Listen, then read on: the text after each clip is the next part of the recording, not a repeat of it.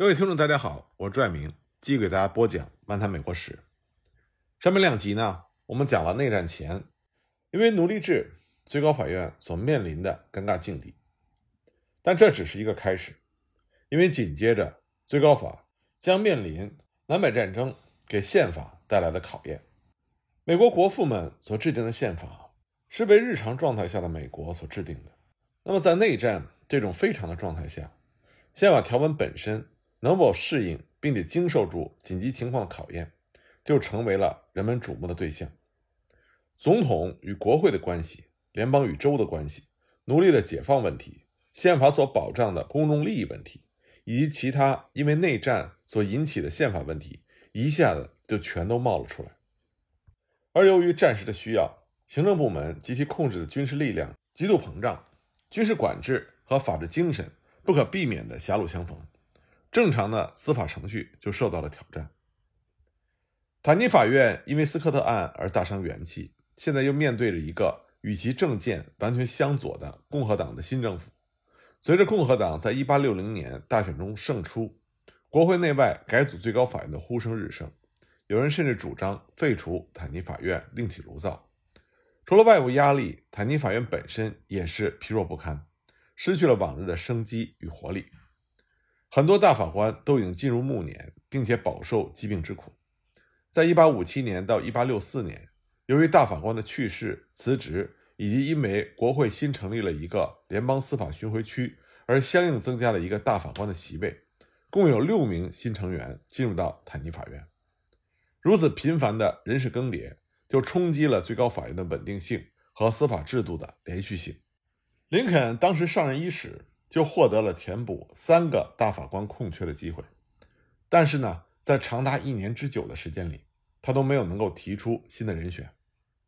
史学家们说，这种或许是不可原谅的耽搁，严重的危害到最高法院有效的发挥其作用的能力。特别是大法官卡特伦和首席大法官坦尼，在一八六一年的大部分时间里患病，这个时候的最高法院面临的不仅是他能否拯救宪法。而是他能否拯救自身的问题，林肯的无所作为，既可以解释为他对坦尼法院的不满，也说明他可能面临着更为紧迫的形势。在他当选总统但尚未宣誓就职的几个月里，七个南方州退出了联邦。当时的民主党总统詹姆斯·布坎南虽然宣布南方的行动非法，但是他又宣称联邦政府无权使用武力加以制止。在林肯就任前。杰斐逊·戴维斯已经抢先一步担任了南方邦联的总统，造成了另立中央的继承事实。林肯接管政府的时候，国库濒临破产，政府官员里有不少是分离主义者。本来就不强大的军队，因为很多南方军官辞职回家，而更加显得削弱。联邦面临的是前所未有的生存危机。一八六一年四月十二日，内战正式爆发。面对战争，林肯并没有立即召开国会紧急会议，而是拖到七月四日才召开的会议。在这八十多天里，林肯采取了很多大胆的步骤。为了动员北方拯救联邦，他毫不迟疑地扩大了总统的权力。尽管美国宪法第二条列举的总统权力比第一条授予国会的要少得多，也小得多，但是这一条开头有一句话，说行政权属于美利坚合众国总统。以及另外一些笼统的措辞，比如说应该监督一切法律的切实执行，再加上合众国陆海军总司令的规定，这就成为了林肯扩大总统权力的合法依据，并且引申出很多潜在权利。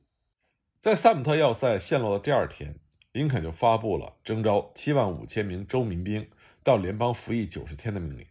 接着呢，五月三日，他又下令扩充了正规的陆海军。超过了法定的限额。此外，他还下令征募服役期为三年的志愿兵。那么这些做法通常是国会的特权。从四月到七月，林肯还发布了四个公告，宣布在全国一些地区暂停执行人身保护法。这最初八十天的行动，确立了林肯行使行政权力的基调。虽然也有部分民主党人和共和党人指责林肯专横独裁，可是林肯。却对自己的战争权利有着宽泛的解释。他说：“我想在非常时期，我能以军事为理由采取行动，而国会按照宪法是不能这么做的。后人评论说，在整个战争期间，林肯行使了比之后除了富兰克林·罗斯福之外任何一位总统都更大的权力。从美国的宪法和惯例来看，说林肯当时是一个独裁者，并不为过。不过呢，1861年的夏天，共和党控制的国会特别会议认可了林肯最初为了动员和扩充军队所采取的这些超越法律的行动，并且有意给人造成了这样的一个印象，那就是似乎这些行动都是事先在国会明确授意下完成的。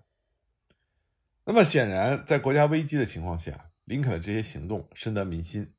他政治上的老对手，民主党的总统候选人斯蒂芬·道格拉斯，也从病床上爬起来去见林肯，让他相信民主党支持这一场维护联邦的战争。道格拉斯当时就说，在这场战争中没有中立者，不是爱国者就是叛徒。爱国热情感染着北方的民众，情绪盖过了理智，但也有例外。一向主张从严解释宪法。授予联邦政府权力的坦尼，冒着天下之大不韪，开始与民心所向的林肯唱起了反调。早在1860年12月，林肯竞选总统成功，华盛顿就传出了坦尼即将辞职的流言。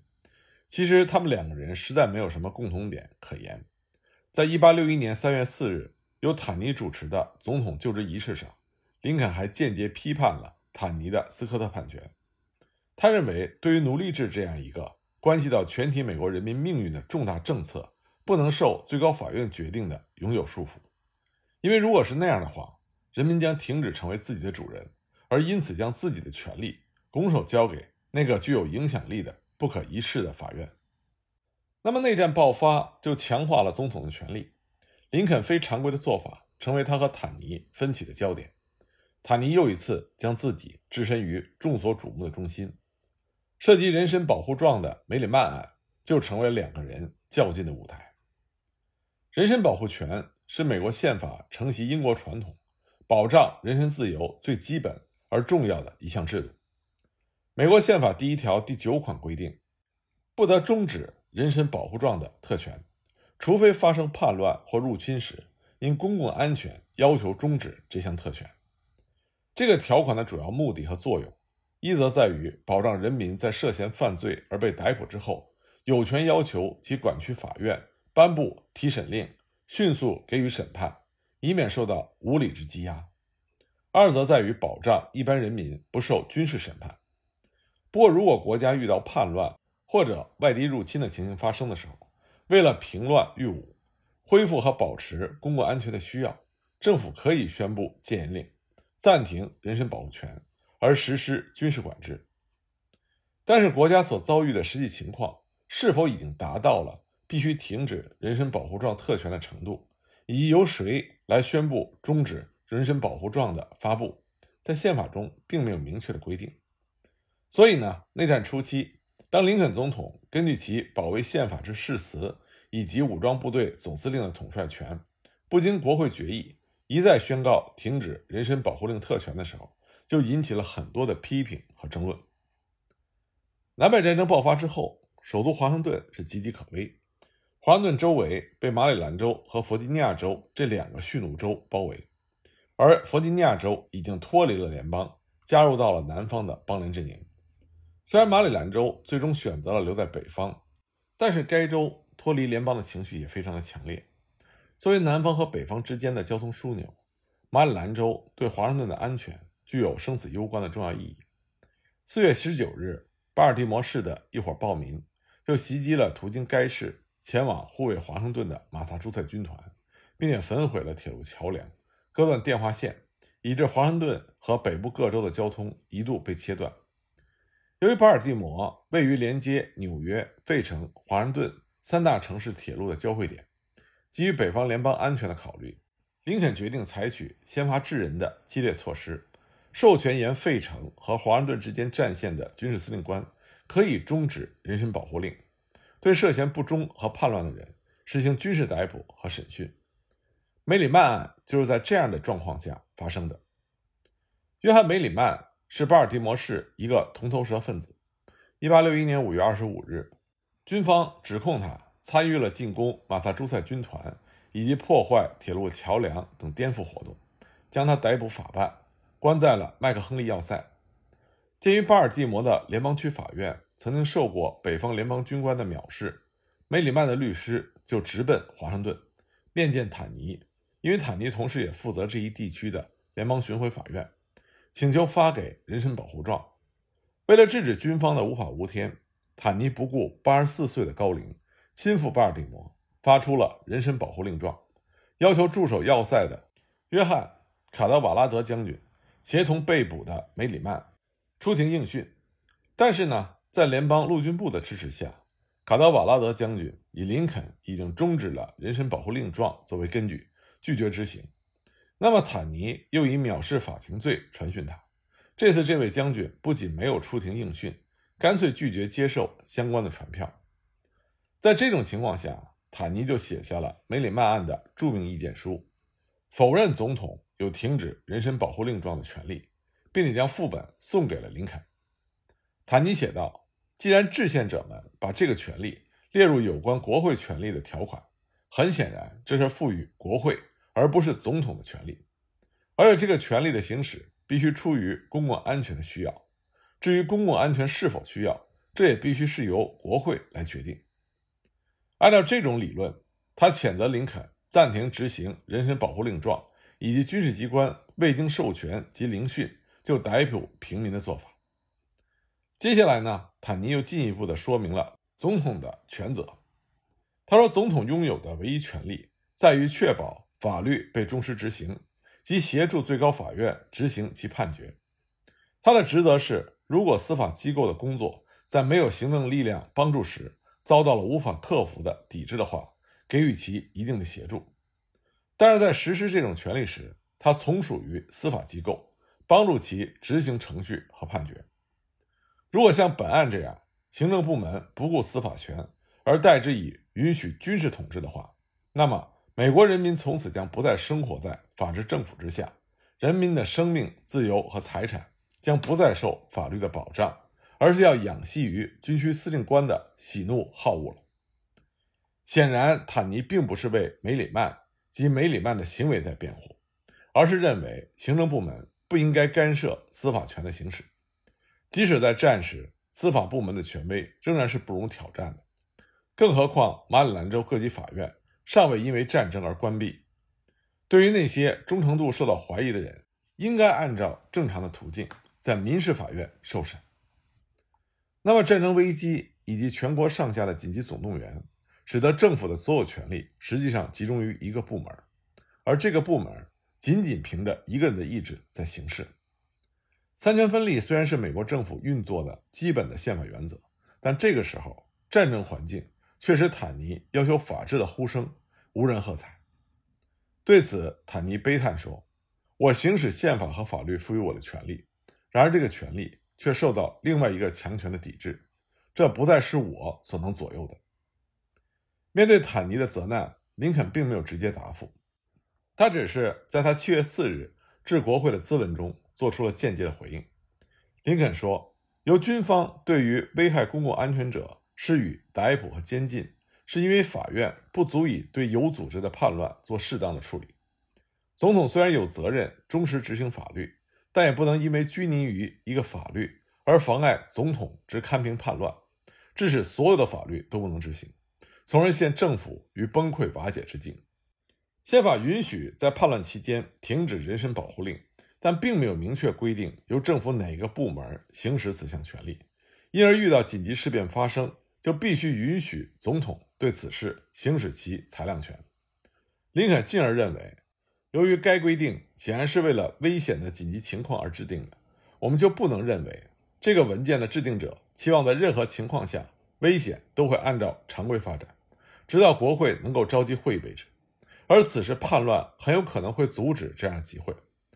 为此，他坚决主张在严重的紧急关头逮捕过多要比逮捕过少好。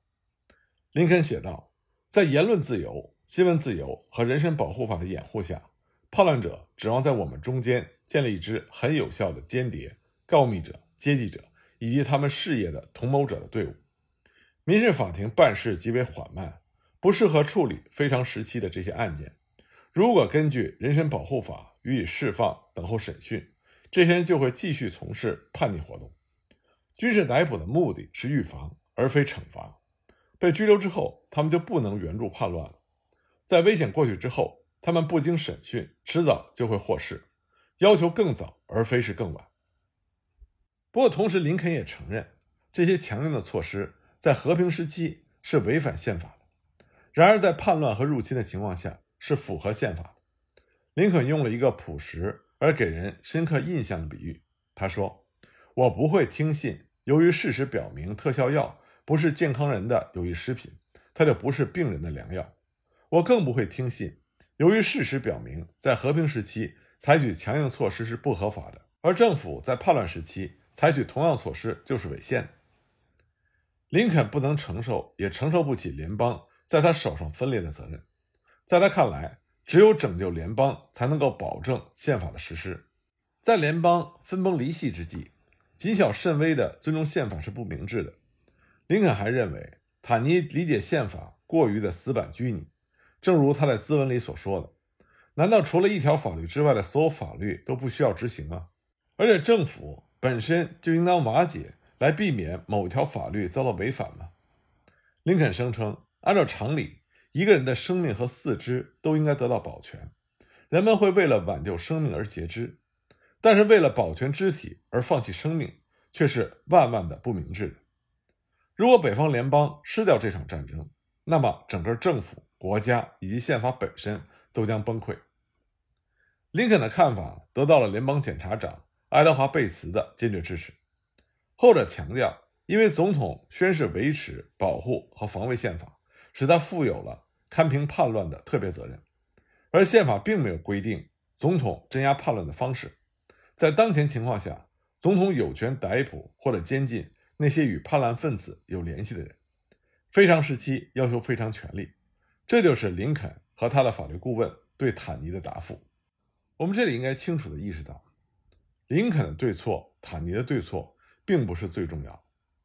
最重要的是林肯的观点和做法受到了坦尼的制约，而坦尼的反对意见并没有影响林肯做出正确的选择。